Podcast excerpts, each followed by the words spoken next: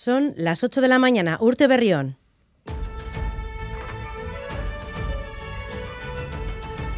Crónica de Euskadi con Irache Martínez.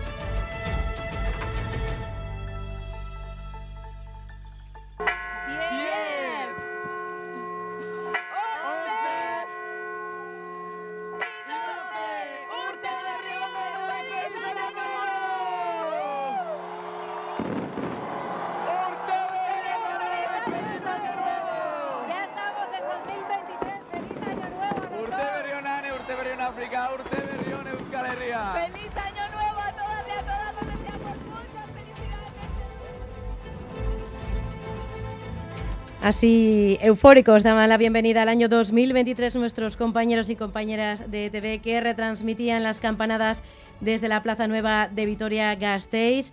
Así comenzábamos el año, pero la comunidad cristiana lo despedía con tristeza tras conocerse la muerte del Papa emérito Benedicto XVI. A última hora de la tarde de ayer conocíamos el testamento espiritual de Joseph Ratzinger, realizado en 2006, en el que pide perdón a todas las personas que hayan podido sentirse agraviadas con sus acciones y palabras. Una carta de dos folios que publicaba el entorno de Ratzinger en la que da las gracias a su familia y alerta contra lo que considera falsos resultados de la ciencia respecto a la fe católica. En la tarde de ayer, el Papa Francisco, que ya tenía prevista una homilía por Ratzinger antes de su fallecimiento y quien será además quien oficie, eh, su funeral, le dedicaba unas palabras durante la celebración de la misa. Dijo que solo Dios conoce el valor y la fuerza de sus sacrificios.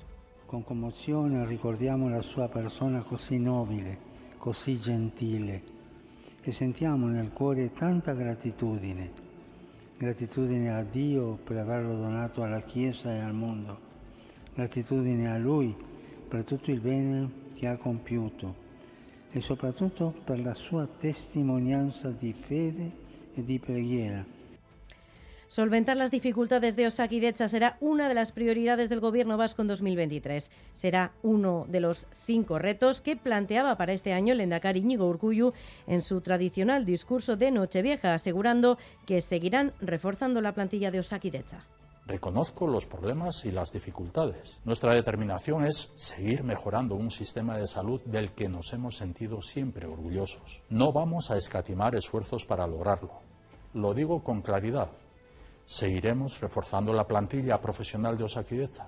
Vamos a priorizar la mejora de la atención primaria en una única Osaquideza de la que todas y todos somos parte y compartimos como sistema público.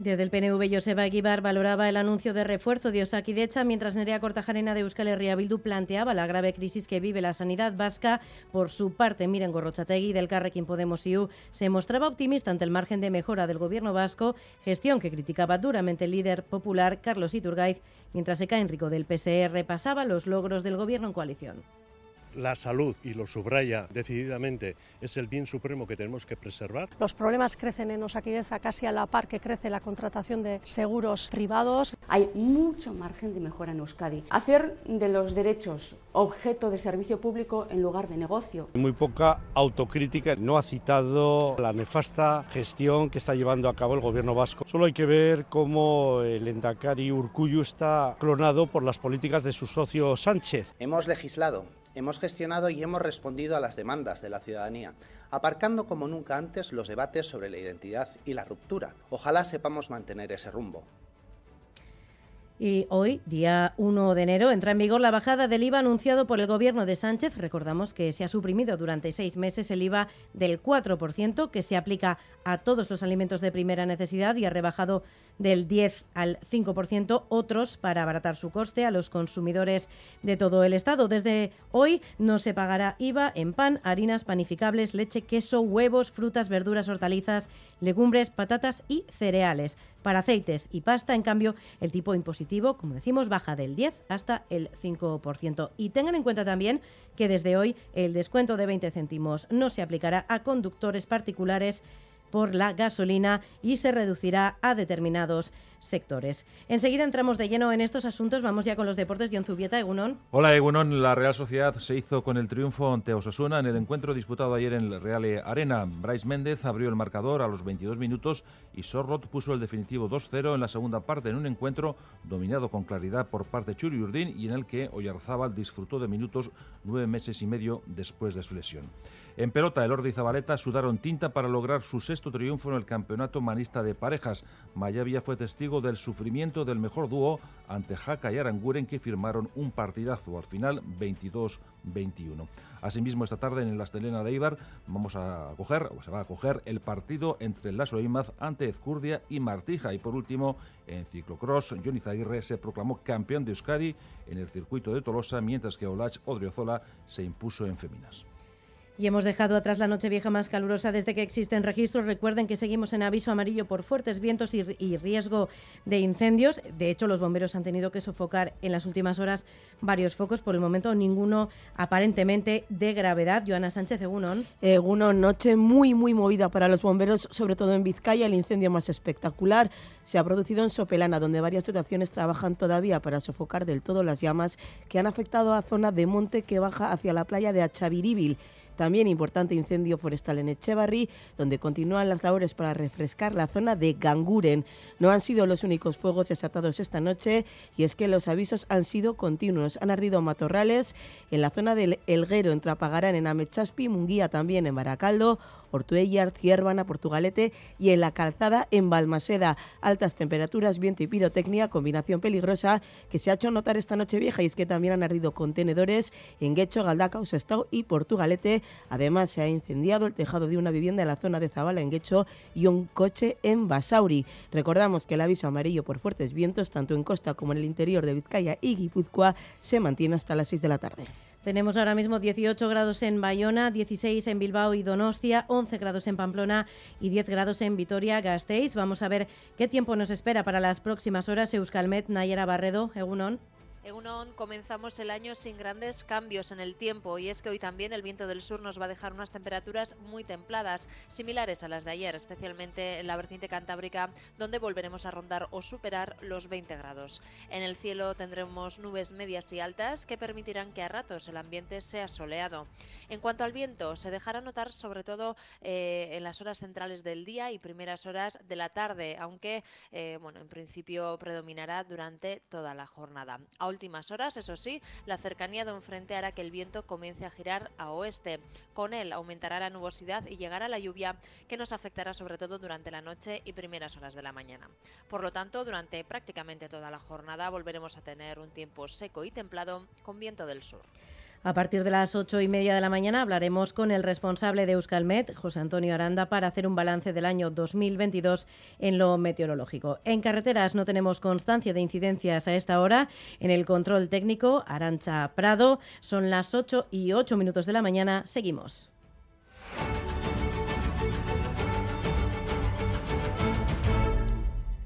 La comunidad cristiana cerraba 2022 de luto por la muerte del Papa emérito Benedicto XVI. Al ser emérito no habrá apertura de conclave y su funeral lo oficiará el Papa Francisco, algo inédito. La capilla ardiente tendrá lugar mañana en la Basílica de San Pedro del Vaticano y el entierro será el jueves 5. Su enterramiento será en la cripta dedicada a los papas situada bajo la Basílica Vaticana. A última hora de la tarde de ayer conocíamos el testamento espiritual de Joseph Ratzinger realizado en 2006, en el que pide perdón a todas las personas que hayan podido sentirse agraviadas con sus acciones y palabras. Una carta de dos folios que publicaba el entorno de Ratzinger, en la que da las gracias a su familia y alerta contra lo que considera falsos resultados de la ciencia respecto a la fe católica. Enviado especial al Vaticano, Andoni Calvo, Egunon. Buenos días desde la ciudad del Vaticano. Ya han pasado 24 horas desde que conociéramos el fallecimiento del Papa emérito Benedicto XVI y ayer por la tarde a las 5 en la última misa del año escuchamos por primera vez al Papa Francisco referirse al emérito como una persona noble y gentil. Sabemos que el cuerpo de Benedicto XVI será trasladado a la Basílica de San Pedro mañana lunes por la mañana. En, eh, ese lugar muchas eh, personas, muchos de esos fieles podrán despedirse de de él hasta el jueves y el funeral será el jueves a las nueve y media de la mañana. Es la primera vez en la historia contemporánea de la Iglesia Católica que un papa oficiará las exequias de su antecesor. Y en la tarde de ayer, el Papa Francisco, que ya tenía prevista una homilía por Ratzinger antes de su fallecimiento, le dedicaba unas palabras durante la celebración de la misa. Dijo que solo Dios conoce el valor y la fuerza de sus sacrificios. Xavi Segovia. Sí, el Papa Francisco se refería ayer por primera vez sobre la muerte de su antecesor Benedicto XVI. Con commozione ricordiamo la sua persona così nobile, così gentile Recordamos su figura noble, amable, decía el Papa. Agradecemos a Dios haberlo dado a la Iglesia y al mundo y por todo el bien que hizo y sobre todo su, su testimonio de fe y de oración. El obispo de Bilbao, Joseba Segura, por su parte, ponía en valor el legado que deja por su sabiduría. Va a dejar una profunda huella en lo que es el pensamiento cristiano. Primero porque era un hombre enormemente sabio y segundo porque en él toda esa sabiduría era vida, capaz de iluminar las situaciones que estamos viviendo en la sociedad y también en la Iglesia. El obispo Donostia, Fernando Prado, no descartaba que algún día pueda ser proclamado santo. Desde el ámbito político, el presidente Pedro Sánchez calificaba a Benito XVI como un gran teólogo entregado al servicio de los demás, la justicia y la paz. El líder de la oposición, Alberto Núñez Fijó, le recordaba como un peregrino más en su visita a Santiago de Compostela. Otros líderes mundiales como Joe Biden destacaba su dedicación y compromiso con el diálogo interreligioso. Emmanuel Macron, su trabajo por un mundo más fraternal. Y el presidente italiano Sergio Mattarella ponía en valor su gentileza y sabiduría el líder ruso Vladimir Putin lo calificaba como un gran estadista. Este sábado el Endacari realizaba su tradicional discurso de Nochevieja, un discurso en el que anunciaba el refuerzo de Osakidecha y cinco grandes retos de país para el próximo 2023. Joana Sánchez. Reconoce Íñigo Urcuyu problemas en Osakidecha y anuncia el refuerzo de la plantilla. Reconozco los problemas y las dificultades. Nuestra determinación es seguir mejorando un sistema de salud del que nos hemos sentido siempre orgullosos. No vamos a escatimar esfuerzos para lograrlo. Lo digo con claridad. Seguiremos reforzando la plantilla profesional de Osaquideza. Vamos a priorizar la mejora de la atención primaria en una única Osaquideza de la que todas y todos somos parte y compartimos como sistema público. La sanidad es solo uno de los cinco retos que ha destacado el Endacari de cara a 2023. He destacado cinco retos para iniciar el nuevo año con esperanza. Empleo de calidad, transición ecológica, innovación, apuesta por la juventud y salud. Reconozco humildemente que tenemos espacios de mejora. No siempre acertamos. Debemos seguir favoreciendo los acuerdos con cercanía y colaboración el empeño permanente de nuestro Gobierno es tejer acuerdos que den respuesta a las demandas y necesidades de la sociedad atendiendo especialmente a quien más lo necesita. Reconoce además que existen motivos para la preocupación que generan crispación política y social. La realidad nos demuestra que seguimos teniendo motivos de preocupación. No es algo nuevo. A diario recibimos noticias de guerras y de vulneraciones de derechos humanos también en el corazón de Europa se mantiene la pandemia, padecemos situaciones de crispación política o crispación social con diversas expresiones. Hemos de reflexionar sobre la responsabilidad que a cada quien nos pueda corresponder. Y confía en la capacidad de la sociedad vasca para hacer frente a todos esos retos a través de la colaboración y la cooperación. Tras el mensaje, Joana, llegaban las valoraciones en cuanto a los que sustentan al Gobierno. El PNV valoraba el anuncio de refuerzo de Osakidecha y el PSE los acuerdos logrados por el Gobierno de coalición. Desde la oposición aseguraban que las buenas palabras no concuerdan con los hechos, según Euskal Herria Bildu, mientras que el Carrequín Podemos exigía un cambio de modelo político y PP Ciudadanos criticaba duramente la gestión del Ejecutivo. Alusión de Urcullo directa a la crisis en Osakidecha y anuncio de mejoras que alababa Joseba Eguíbar desde PNV, mientras Euskal Herria eh, desde Euskal Herria Bildu Nerea Cortajarena ahondaba en la situación de la sanidad vasca. La salud, y lo subraya decididamente, es el bien supremo que tenemos que preservar y además es lo que nos une y nos vincula a todos los vascos. Está sumida en una crisis enorme, los problemas crecen en Osaquideza casi a la par que crece la contratación de seguros privados y los y las ciudadanas están viviendo con gran preocupación lo que cuesta conseguir una cita con el médico de cabecera. De autocomplacencia y falta de autocrítica, tildaba el líder del PP vasco, Carlos Iturgaiz, las palabras del Lendakari, a la vez que criticaba la gestión de su ejecutivo, mientras, por contra, desde PSE, Cain Rico ponía en valor los logros del gobierno de coalición. Muy poca autocrítica. No ha citado la nefasta gestión que está llevando a cabo el gobierno vasco y el propio Partido Nacionalista Vasco. Solo hay que ver cómo el Endacari Urcuyu está clonado por las políticas de su socio Sánchez. Hoy hay más gente que nunca trabajando con derechos en nuestro país. Hemos legislado, hemos gestionado y hemos respondido a las demandas de la ciudadanía, aparcando como nunca antes los debates sobre la identidad y la ruptura. Ojalá sepamos mantener ese rumbo. Un gobierno con margen de mejoras que reconocía el propio Urcullo en su discurso y que lleva a Miren Gorrochategui del Carriquín Podemos exigir un cambio de modelo político. Hay mucho margen de mejora en Euskadi. Hacer de los derechos objeto de servicio público en lugar de negocio o primar los intereses de la mayoría social en lugar de unos pocos y echaba de menos en el discurso Miren, Miren Gorrochategui alusiones al sistema educativo al que calificaba como el más segregador del Estado que busca proteger a los colegios concertados. Y hoy, día 1 de enero, entra en vigor la bajada del IVA anunciado por el Gobierno de Sánchez. Recordamos que se ha suprimido durante seis meses el IVA del 4% que se aplica a todos los alimentos de primera necesidad y ha rebajado del 10 al 5% otros para abaratar su coste a las personas consumidoras. Y Sarobaza. Eso es, ya está en vigor la bajada del IVA de algunos de los productos de la cesta de la compra. Así lo explicaba el presidente Pedro Sánchez el pasado martes. En primer lugar, lo que hacemos es rebajar durante seis meses el IVA del 4% al 0% para todos los alimentos de primera necesidad, del 4% al 0% de rebaja del IVA y del 10% al 5% para el aceite y la pasta. Nos podremos beneficiar de esta rebaja hasta junio, siempre y cuando la inflación subyacente no baje al 5,5% antes. Además, las familias con ingresos anuales inferiores a 27.000 euros podrán optar a un cheque único de 200 euros. Aprobamos una ayuda de 200 euros para más de 4.200.000 familias con rentas eh, de 27.000 eh, o menos de 27.000 euros para compensar la subida de los precios de los alimentos. Cheque que se podrá solicitar desde el 15 de febrero y hasta el 31 de marzo. Recordemos también que la gratuidad de los bonos Renfe de rodalías y cercanías sigue vigente durante todo el 2023 y que las ayudas al transporte se extenderán al 50% durante seis meses. Desde hoy, además, los municipios de más de 50.000 habitantes y los territorios insulares deberán tener zonas de bajas emisiones. ¿Y esto qué supone? Que los municipios de aire contaminado con más de 50.000 habitantes tendrán que establecer zonas de acceso restringido a vehículos y también fomentar el transporte público para mejorar la calidad del aire. Por tanto, para circular en estas zonas de bajas emisiones, los conductores deberán de disponer de una pegatina de la DGT que certifica el nivel de contaminación de su vehículo.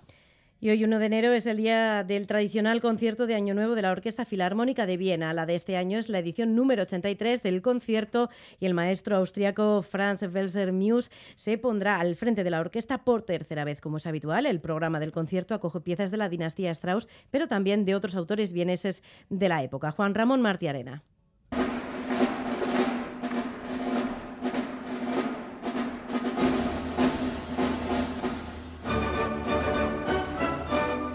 La principal característica del concierto de este año es que se van a interpretar obras muy poco conocidas de la saga Strauss. El director Franz Bessler Mus compró todas las partituras de los Strauss y de otros compositores contemporáneos y las estudió durante la pandemia. Descubrió verdaderas joyas que ha decidido introducir en el programa. Los músicos de la orquesta no las conocían y han quedado encantados en los ensayos. El director afirma que el programa es un viaje de descubrimiento y que en los ensayos se ha visto que cuanto más ensayaban los músicos, más disfrutaban con estas obras. It's a journey of discovery.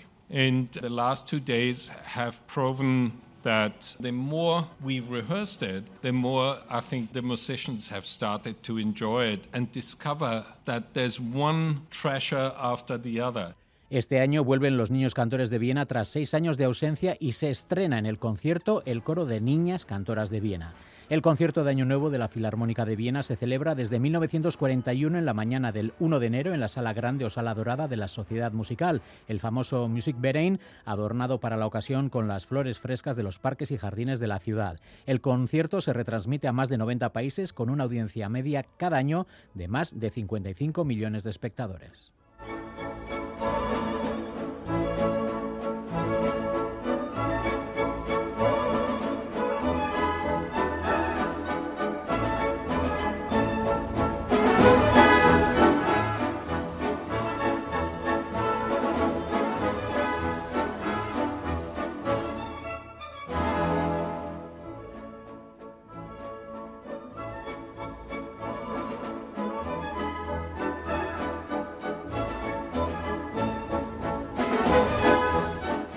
Sobre esta maravillosa música damos paso de nuevo a los deportes. John Zubieta, Egunon de nuevo. Hola, Egunon. Empezamos hablando de fútbol, del derby que tuvo lugar ayer en el Real Arena, en el que la Real Sociedad fue claramente superior a un Osasuna que notó el impacto del tempranero gol de Bryce Méndez. El segundo tanto, obra de Sorrot, fue una losa mayor para los rojillos que estuvieron lejos de ofrecer su mejor versión en gran medida por el juego desplegado por los chururdines. Partido completo de la Real Sociedad, regreso de Oyarzábal, lleno en el estadio, motivos para que Imanol Alguacil estuviera radiante.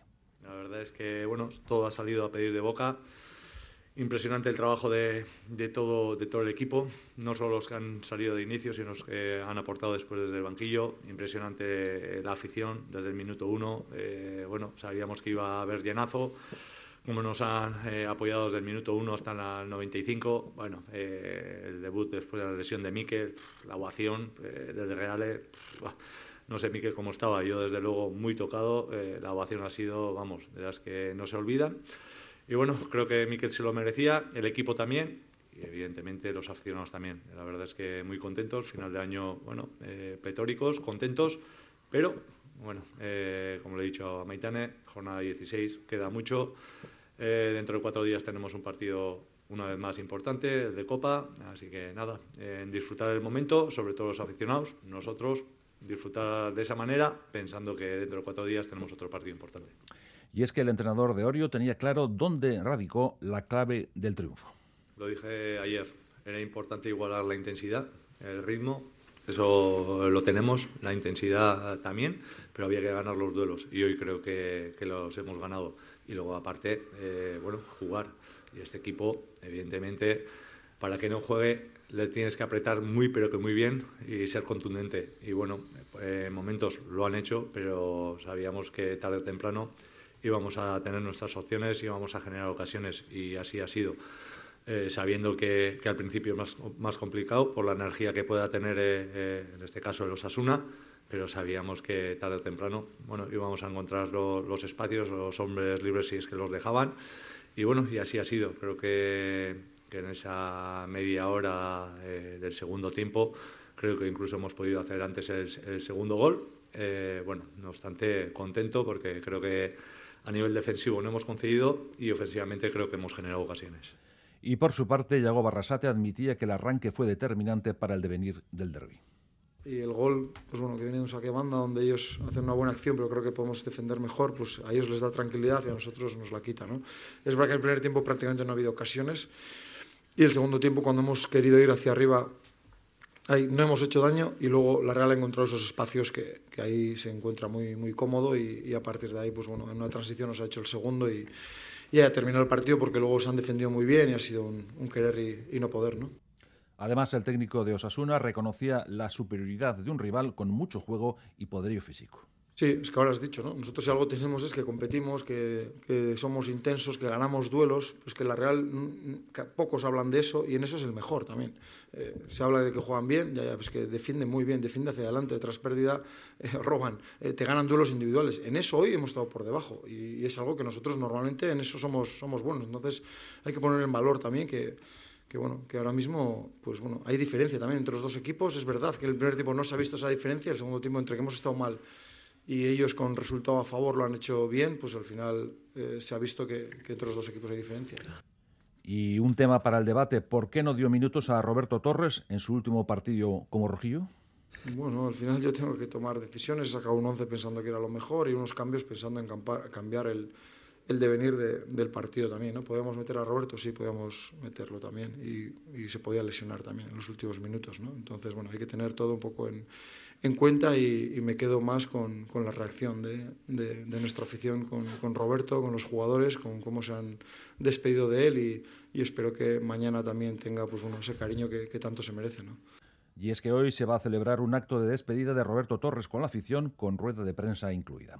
Escuchamos también a Aitor Fernández, el portero, que hacía este balance del encuentro con flores para la Real. Sí, yo creo que, que no hemos defendido muy bien ese, ese saque de banda, viene de un saque de banda y y creo que podíamos haber estado mejor. Ellos también, evidentemente, de una calidad impresionante, pero bueno, eh, luego nosotros tampoco hemos generado muchas ocasiones, algún tiro lejano, algún remate de cabeza al chime en la primera parte, pero bueno, creo que teníamos que hacer más para, para ganar aquí, no ha sido así, pero bueno, eh, hay que seguir trabajando y lo, que, lo mejor del fútbol es que, que, bueno, que dentro de poco tenemos otra, otra partido que, que ese sí que es ya vida-muerte. Y con este resultado, la Real es tercera y Osasuna es noveno, mientras que el Athletic se queda con la quinta plaza tras 15 jornadas. Tiempo para, para, la pelota porque el frontón de Mayavia fue ayer testigo del enorme sufrimiento de Lordi Zabaleta para ganar a Jaca y Aranguren que disputaron un partidazo. La emoción estuvo presente hasta el final. Resume el encuentro en Miquel Bilbao. Miquel, Egunon. Egunon John, los líderes sufrieron de lo lindo para sumar su sexta victoria para prolongar su condición de invictos. Sin duda, lo mejor para Lordi Zabaleta fue el resultado porque ayer no combinaron el Ordi estuvo poco atinado con el remate, no se comunicó bien con Zabaleta y el zaguero de Charren estuvo incómodo en un recinto como el de Mayavia. Lo mejor, sin duda, fue el resultado para la pareja de Aspe. Lo único positivo que, que puedo sacar yo por lo menos ha sido que hemos llegado a 22 y bueno, esto es el campeonato y, y lo que vale es el punto. Pero bueno, hoy las sensaciones no han sido como, las, como los anteriores partidos. Nos ha tocado sufrir y bueno, eh, gracias a José pues que le ha aguantado al peso del partido durante todo el partido y, y bueno, hoy la victoria ha sido por él. Enfrente, Jaca y Aranguren siguen como colistas eh, con un solo punto, pero ayer, como en otros partidos, merecieron mucho más.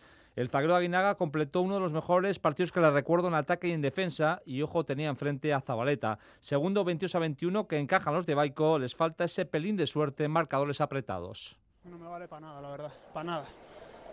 Eh, porque contra estos rivales da igual perder 21 que perder 22-21. Al final están en otra liga, están jugando parece que otro campeonato. Y joder, necesitábamos el punto, lo hemos luchado hasta el final. Creo que Aitor ha hecho un partidazo. Hemos intentado enredarles en todo momento. En muchos tramos creo que lo hemos conseguido. Yo me sentía bien, creía que creo que les he hecho daño cuando he entrado, pero, pero bueno, de momento la suerte no nos está sonriendo y creo que hoy también es, es, lo único que nos ha faltado para llegar a 22. En el torneo de segunda, Bacaicoa y Morgalcheverría ganaron 22 a 19 a Zabala y Gasco, quinta victoria para los de Baico, que son segundos, sexto los de Aspe con dos puntos. Y esta tarde la Estelena de Eibar acoge el partido entre Lasso Imaz ante Ezcurdia y Martija. En ciclocross, Tolosa acogió el campeonato de Euskadi que sirvió para que Johnny Zaguirre lograra el triunfo, haciendo buenos los pronósticos. Ha sido un buen día, ¿no? Eh, el tiempo nos ha acompañado, yo creo que la gente también habrá disfrutado, eso espero, y mira, eh, buen calentón para casa. Le has mojado la oreja al que mañana ya es tu compañero y todavía no corre con caja rural Jonathan Lastra. Bueno, mojar la oreja no sé, aquí todos sufrimos, ¿no? Eh, me ha costado cogerles porque he salido atrás, pero, pero bueno, la verdad es que me he encontrado bien y el circuito pues estaba muy seco, ¿no? No era muy, muy técnico y bueno, hemos podido revalidar el título. En lugar entró Jonathan Lastra, que será desde hoy compañero de Izaguirre en Cofidis. Ha sido carrera divertida. Bueno, yo una pena he intentado coger distancia, se me ha salido la cadena, ya me han echado mano, he tenido que cerrar el hueco y lo mismo, a falta de una vuelta, cuando ya me estaba abriendo justo un poquito de hueco, otra vez la cadena, así que ya las dos salidas de cadena definitivamente fuera. Lo dicho, Jonathan Lastra segundo. Y en categoría femenina, Olacho Odriozola, a sus 39 años, fue de nuevo la mejor. Se mostraba así de satisfecha por dar guerra a las más jóvenes. Sí, la verdad que la temporada ha sido muy buena, no me lo esperaba. Empezamos eh, a hacer tecnificación con los jóvenes de, de la Guipuzcoana y a raíz de eso montamos las bicicletas y empecé a competir otra vez. No tenía ninguna intención eh, las sensaciones han sido buenas en carrera y pues eh, la verdad que súper a gusto con tener otro triunfo y pues de estar dando guerra a las jóvenes.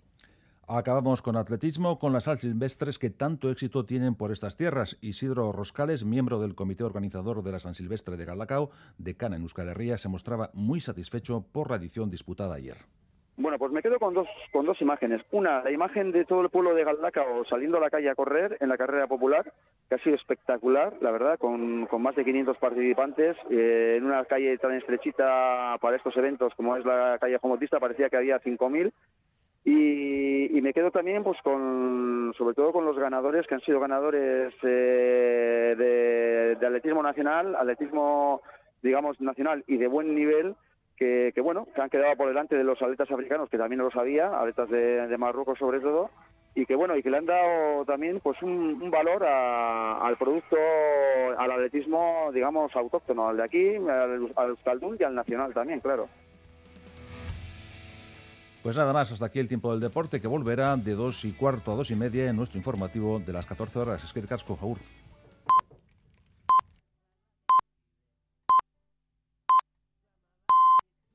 Son las ocho y media de la mañana.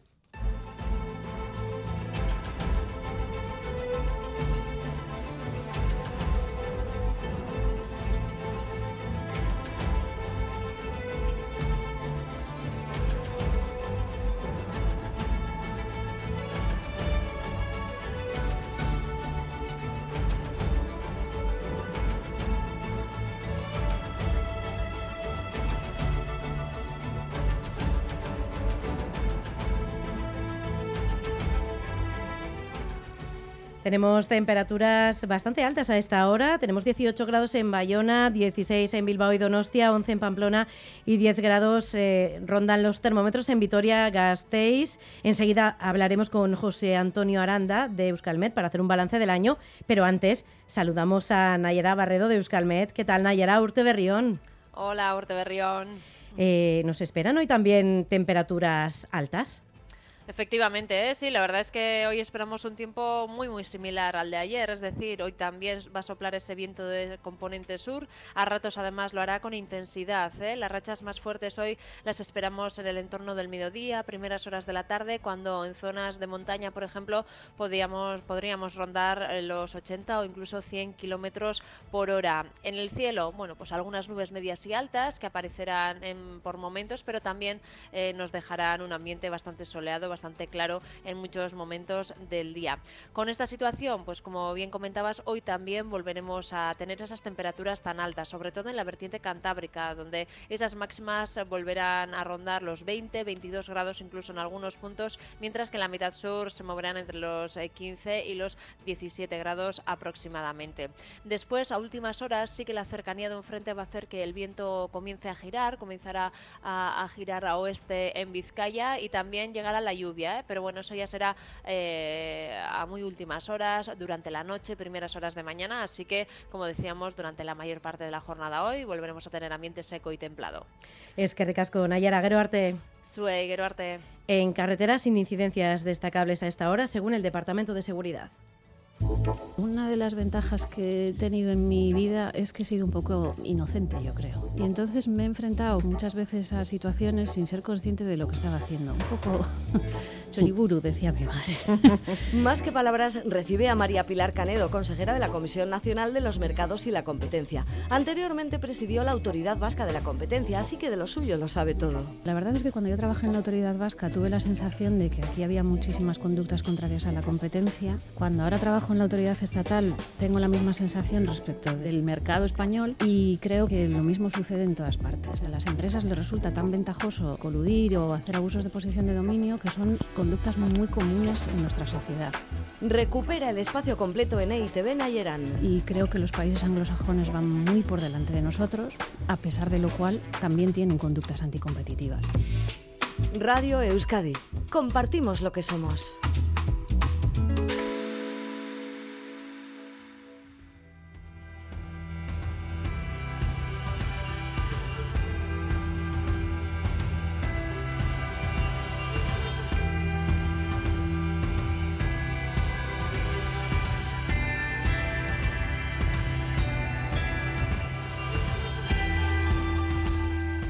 Este domingo en Crónica de Euskadi fin de semana saludamos a nuestro primer invitado del año, José Antonio Aranda, responsable de Euskalmet, Urte Berrión. Urte Berrión. Estos días siempre solemos mirar atrás para hacer balance del año que acabamos de dejar atrás. Enseguida vamos a desgranar cómo ha sido el año 2022 en el aspecto meteorológico, pero si tuviéramos que poner un titular a 2022, ¿cuál sería, José Antonio? Pues probablemente el titular más claro sería extremadamente cálido, el año más cálido de la historia que hemos tenido en Euskadi. Y eso es mucho decir. ¿eh? Es un año, ha sido un año muy extremo, muy extremo, pero francamente extremo. Y, además, bueno, pues eh, empezó ¿eh? siendo muy extremo y ha terminado también siendo muy extremo. Hemos marcado, desgraciadamente, cifras eh, récord por altas temperaturas. Hemos tenido un verano verdaderamente asfixiante. Es que no ha habido persona que no se haya dado cuenta de que ha sido un, verano y un año eh, totalmente atípico, ¿no? Pues sí, la verdad es que sí. Eh, no solamente ha sido un año muy seco, en líneas generales, sino lo más llamativo es lo extremadamente cálido que, ha sido en general durante todo el año, ¿no? especialmente desde mayo en adelante. Mm. Eh, para hacernos una idea, eh, claro, eh, hemos tenido una anomalía, es decir, sobre la media, cuánto se, se ha movido el año de media, de media, casi dos grados más cálido que lo normal, 1,8 grados centígrados. Y claro, 1,8 grados centígrados, normalmente lo que pensamos es, bah, cualquier día, ¿no? Nos podemos levantar a 5 grados hmm. y luego llegamos a 25, pues uno con 8 ahí pues, eh, apenas se nota, ¿no? Eh, pues puede ser algo normal. Pero para, para tener en cuenta ese tema, eh, más bien, claro, es a lo largo de todo el año 1,8 grados centígrados de más, o sea, a lo largo de, de toda la media del año. Y para darnos cuenta de, esas diferencias, lo que podemos pensar es qué temperaturas medias alcanzamos en los diferentes sitios ¿no? de, Euskadi a lo largo del año. Y en el litoral puede estar, eh, ha estado en torno a 16, 17 grados centígrados, ¿no? Y, en el interior de Vizcaya y Guipúzcoa, ¿no? Pues en, casi todo, en la mayor parte de los pueblos de Vizcaya y Guipúzcoa, 14, 15 grados. En la llanada alavesa, 13 grados y en la Rioja, 14. Es decir, que entre la costa, que es lo más cálido que tenemos, y la llanada a la vez un Vitoria, un Siberia Gasteiz, que siempre lo hemos dicho, ¿no? Mm. Hay, hay tres eh, grados de diferencia, tres, cuatro grados de diferencia, ¿no? Y entonces, este año hemos tenido un, un, año que ha sido casi dos grados centígrados más alto de lo normal. Es decir, que Vitoria se está convirtiendo, por decirlo de alguna forma, en una temperatura que, puede ser casi más asimilable a un Bilbao frío eh, que, a un Vitoria, ¿no? Entonces ahí es donde nos damos cuenta de, ese grado y medio, esos dos grados que hemos tenido de más, lo que es, ¿no? O mm. sea que, que, nos está, bueno, este año el clima portado de una forma muy extraña, muy extraña. Porque además, eh, lo comentábamos, hemos sufrido varias olas de calor muy seguidas, de mucha duración. Eh, en la calle se hacía muy difícil estar y las casas no llegaban a refrescarse en ningún momento del día. Pues efectivamente, al final, al principio hemos tenido los primeros cuatro meses del año, podemos decir que han sido respecto a la temperatura relativamente normales. ¿eh? Tuvimos sus heladas entre enero y febrero, algunas de ellas bastante fuertes. ¿eh? Pues eh, llegamos pues un, eh, entre el 15 y el 17 de enero a, a menos 8,4 grados en Ofaeta a medir, ¿no? Y el, incluso el día 22 y 23 de, de, enero tuvimos heladas en la costa, que no es tampoco tan habitual, pero bueno, que suele, suele haberlas. ¿eh? Pero se comportaron normal. Pero es que a partir ya de mayo eh, se, ha se, ha desmadrado el, tema, ¿no? Eh, la primera, ya tuvimos una ola de calor eh, en mayo, ¿eh? y en mayo, bueno, tener que dar un aviso por temperaturas altas ya empieza a ser un poco extraño, ¿no? Mm. es que luego ya llegó el 16-18 de junio y tuvimos una ola de calor que, que, podemos considerar como casi la más intensa desde 1975, ¿no? Eh, luego, el 18, desde el 11 al 18 de julio, eh, ahí tuvimos, bueno, prácticamente muchísimas estaciones pasaron de los 42 grados. estamos hablando de unas temperaturas totalmente extremas, ¿no?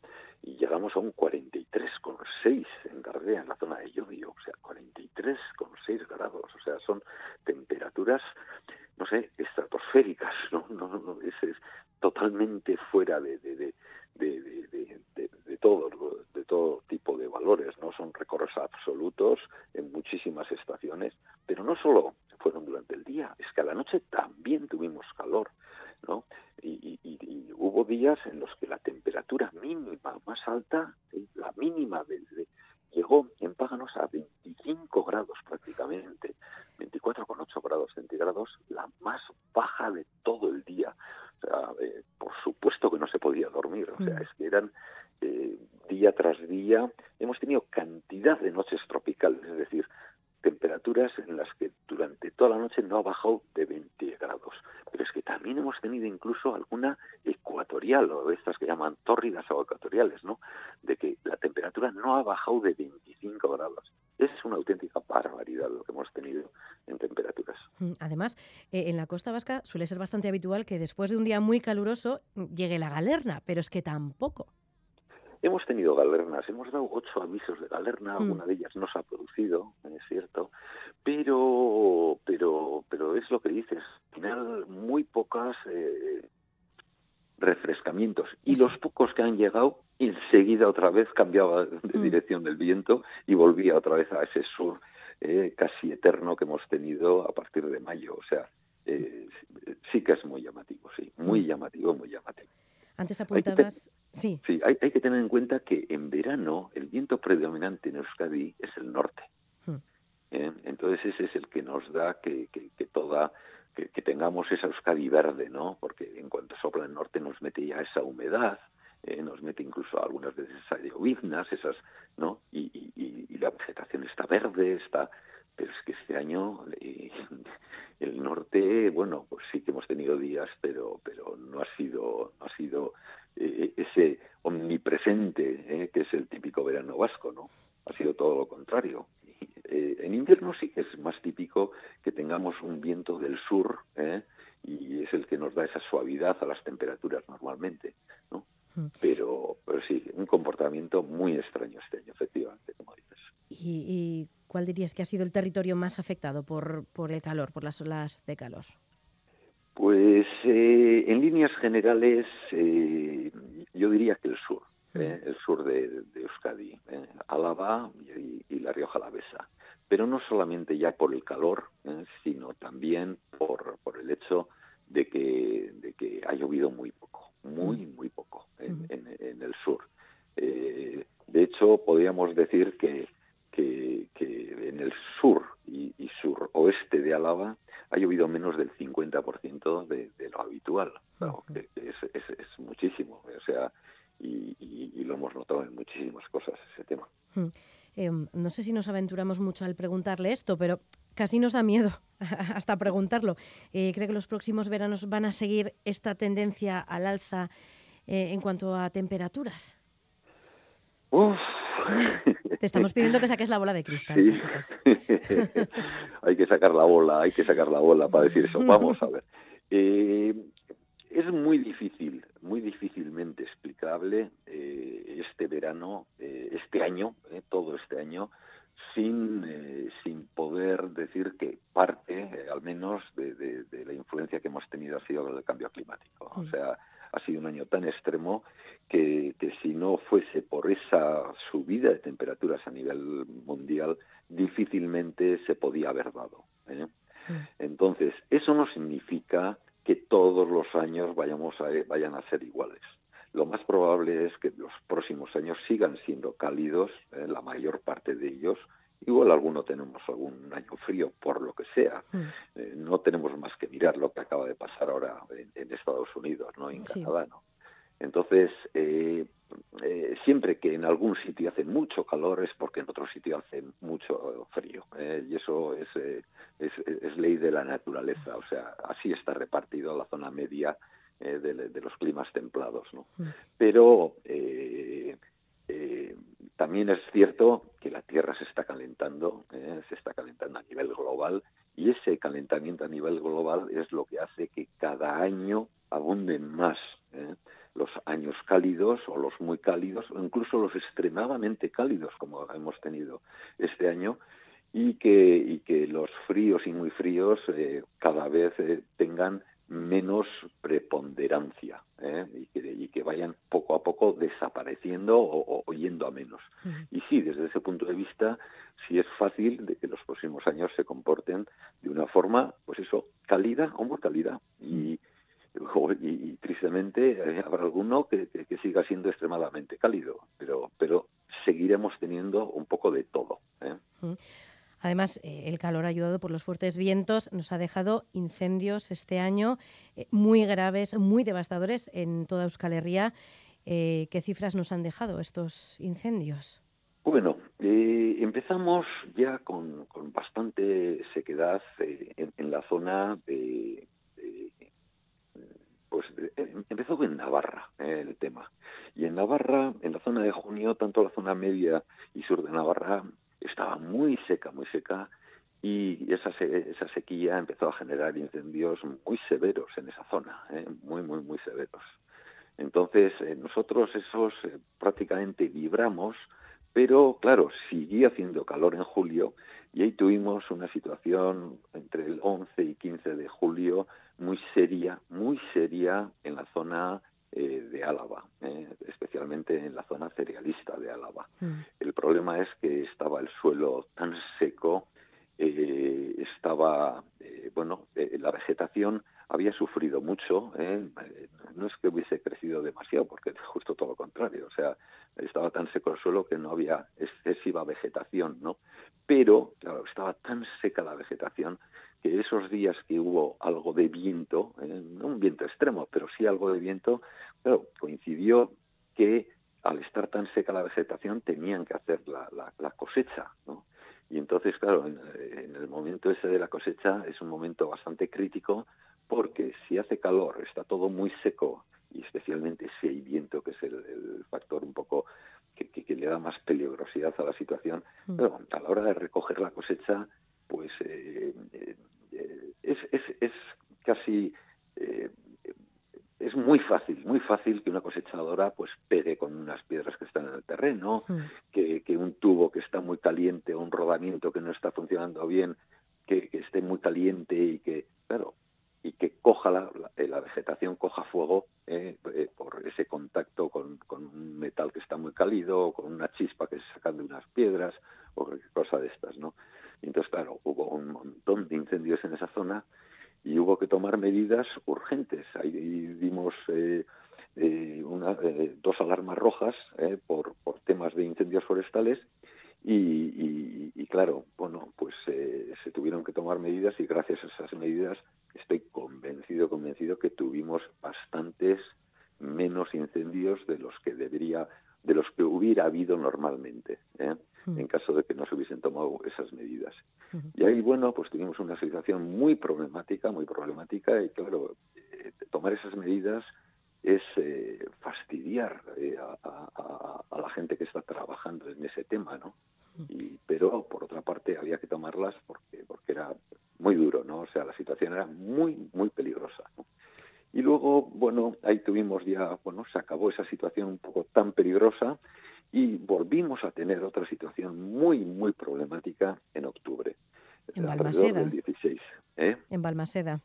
En Balmaseda y en otros sitios, pero sí, Balmaseda fue el incendio forestal de prácticamente 500, eh, 400 muchísimo, eh, 498 o algo así, áreas que se quemaron en esa zona.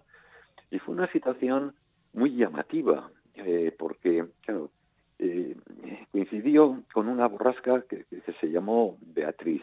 Y esa borrasca lo que nos hizo es tener vientos eh, bastante fuertes durante unas cuantas horas. Eh, y, vientos incluso más fuertes de lo que pensábamos. fue poco a poco, a nivel de pronóstico, desde unos días antes íbamos viendo que iba creciendo, creciendo, creciendo, y luego la realidad fue incluso más alta de lo que pensábamos nosotros de que iba a ser.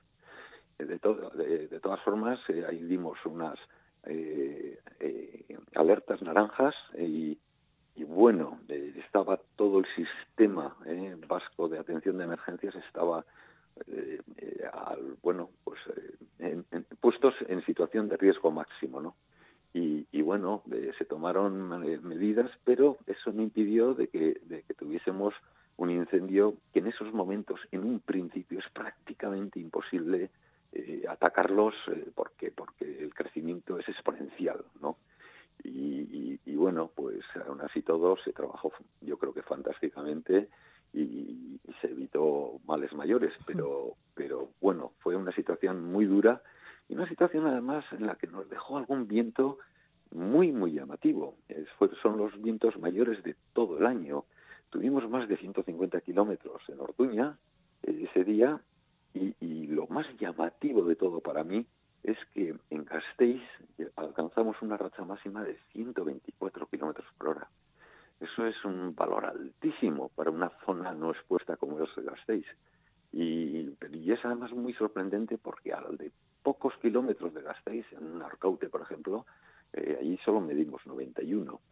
Entonces, bueno, con muchas diferencias entre unos sitios y otros, eh, el viento se canalizó de una forma muy llamativa y dio, bueno, pues eh, durante unas poquitas horas eh, tuvimos una situación bastante problemática. Mm. y lo que siempre queremos cuando hay incendios es que llueva pero de eso tampoco ha habido demasiado, por lo menos es la sensación que tenemos, ¿no? que ha sido también un año con poca precipitación. Hablabas eh, antes de Araba, ¿no? que ha llovido eh, pues, cerca de un 50%, un 50 menos ¿no? de, lo que, de lo que suele ser habitual. Efectivamente, efectivamente. A ver, sí que podemos decir que especialmente en Guipúzcoa, en la zona costera, y especialmente, bueno, y en la zona costera quizás también de Vizcaya, ¿eh? Las precipitaciones a lo largo del año podemos considerar que han sido casi normales, pero a medida que vayamos yendo hacia el sur, ¿eh? Eh, se, ha, ido comportando cada vez más seco, más seco, más seco, hasta llegar a la zona más sur del todo, en el que, bueno, pues eh, haya sido donde menos ha llovido, considerando menos como el, porcentaje sobre lo normal que llueve en cada zona. Entonces, claro, en esa, en esa zona ha llovido del orden de un 50 o menos eh, por ciento de, de, lo que es habitual en esa zona. Y para que nos hagamos una idea de la diferencia tan bestial, no solo de climas que tenemos, eh, sino de comportamiento que ha tenido en este año eh, la precipitación, en Escas, pues en una de las zonas más húmedas de, de, Guipúzcoa, Escas es la zona de Articucha, que está ahí pegando en Guipúzcoa, la parte alta de Yarchun, de la cuenca de, ahí hemos llegado a registrar hasta 2.237 litros por metro cuadrado en, un año. Es una precipitación bastante normal, ¿eh? 2.200 y pico. Y sin embargo, en la zona más seca, ¿eh? Que, es eh, al sur de La Rioja, ahí en Moreda hemos llegado a registrar 215 litros por metro cuadrado. Es decir, en algunos sitios de Euskadi ha llovido más de 10 veces lo que ha llovido en otros. Qué curioso, ¿no? Es, es, eso nos está indicando que, hay, que tenemos un clima que es totalmente diferente entre el extremadamente húmedo que tenemos en algunas zonas, de, especialmente Guipúzcoa, ¿no? y, la, y, la zona más seca, ¿no? De, que es eh, un poco la, zona de sur de La Rioja, ¿no? lo que está en el eje del Ebro. ¿no? Y, esa, esa, diferencia de climas, pues lo vemos en los cultivos, lo vemos absolutamente en todo, ¿no? Hasta en el comportamiento humano, ¿no? Vemos esa diferencia. Pero claro, diez veces más en unos sitios que en otros es una, es una barbaridad, es, una barbaridad. Y, claro, eh, esos doscientos y pico litros que han caído en, en solamente en, la zona de la Rioja Alavesa, pues hombre, tenían que haber sido más del doble para ser un año normal. ¿eh? Eh, eh, en cuanto a precipitación, nivel de pantanos, ¿tenemos que preocuparnos si seguimos con, esta tendencia o todavía queda mucho para estar en una situación eh, que dentro de unos meses pueda suponernos un problema? bueno, con las últimas lluvias que hemos tenido en el mes de noviembre y diciembre, el suelo se ha mojado. Y eso, eso es un dato relativamente importante, de que el suelo haya cogido una cierta humedad. Mm porque claro, las primeras lluvias las absorbe el suelo. Y luego después de que va absorbiendo el suelo, ya eh, va poco a poco ya eh, drenando para los ríos el resto de las siguientes lluvias. Pero primero el suelo tiene que coger una cierta humedad. Esa cierta humedad la ha cogido ya con estas últimas lluvias. ¿eh? Entonces, bueno, pues ya las próximas lluvias que haya, las próximas precipitaciones van a ser más, más eficaces. Entonces podremos ver cómo con más facilidad, eh, con una lluvia, sube el nivel de los ríos y, por tanto, sube el nivel de los pantanos. Todavía en líneas generales los pantanos pueden estar a un 50, un 60% de su capacidad. Eh, es bastante agua y, bueno, el, consumo del agua a lo largo de estos últimos años, eh, estos últimos decenios, está bajando, ¿no? Entonces nos da una cierta tranquilidad. Es cierto que todavía estamos a 1 de enero, ¿eh? todavía tenemos que tener eh, meses eh, húmedos, eh, son los meses más húmedos del año, otoño y, el invierno, y entonces, bueno, pues esperamos que haya precipitaciones en, los próximos en los próximos días y en los próximos años, o perdón, en los próximos meses, y que esas precipitaciones den caudal a los ríos, a los manantiales y, que llenen de nuevo los embalses. Entonces, hombre, estamos en una situación en la que hay que hacer un seguimiento, sin más, ¿no? Pero no, no, bueno, no es una situación en la que podemos decir que es altamente problemática. Además, acabamos de entrar en el invierno, eh, que claro, eh, casi que eh, hemos acabado y comenzado el año como comenzamos casi 2022, ¿no? Porque tampoco, yo sí que recuerdo pues algún, alguna noche vieja en la que, bueno, al final acabas en manga corta, pero claro, pues también estamos teniendo un mes de diciembre y comienzo ahora de enero, pues un poco caluroso, ¿no? efectivamente, empezamos el año el 1 de enero con, una, con un récord absoluto de temperaturas máximas y de mínimas. Eh. bueno, ese día alcanzamos un 26 grados, eh, o sea, 26 grados en un sitio como Leta, ¿no? O sea, temperaturas altísimas para la época del año. Claro, la, gente que ha estado de farra esa noche, eh, pues eh, pues eh, habrá agradecido esa temperatura, ¿no? Estar en mangas de camisa un día noche vieja Se agradece pues, puede ser hasta, hasta de agradecer, ¿no? Pero no es normal, no es normal que empecemos un, un, año y que terminemos con unas temperaturas tan altas. es totalmente anormal, totalmente anormal. De hecho, AEMET ha dicho esta semana que estamos ante el invierno más caluroso de la historia. No sé si coinciden en Euskalmet con esta previsión porque mm, hemos eh, empezado hace nada el invierno, pero bueno, no sé si coinciden al menos en lo que se refiere a Euskal Herria. A ver, eh, hemos empezado con, un diciembre muy cálido, muy, muy, muy cálido. ¿eh? Mm.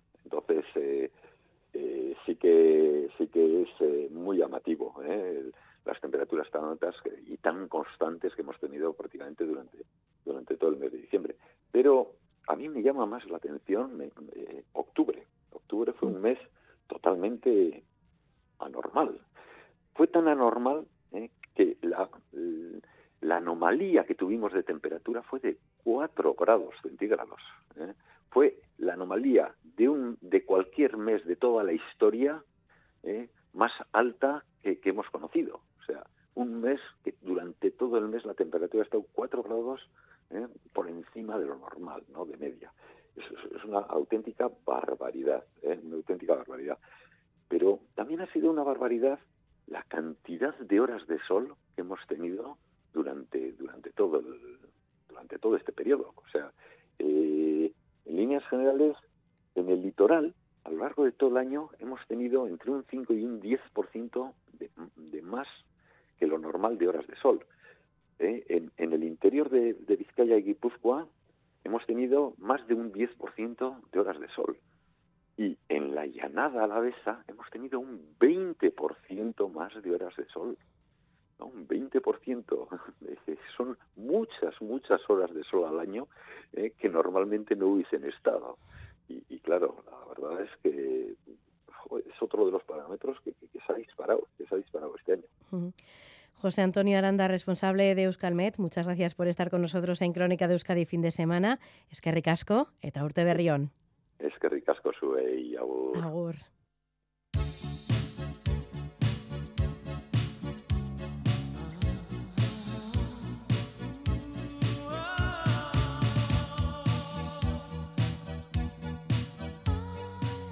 Hay gente que tiene mucha manía a esta canción y es que una pareja sueca está recaudando dinero para comprar esta típica canción navideña y deshacerse de ella para siempre.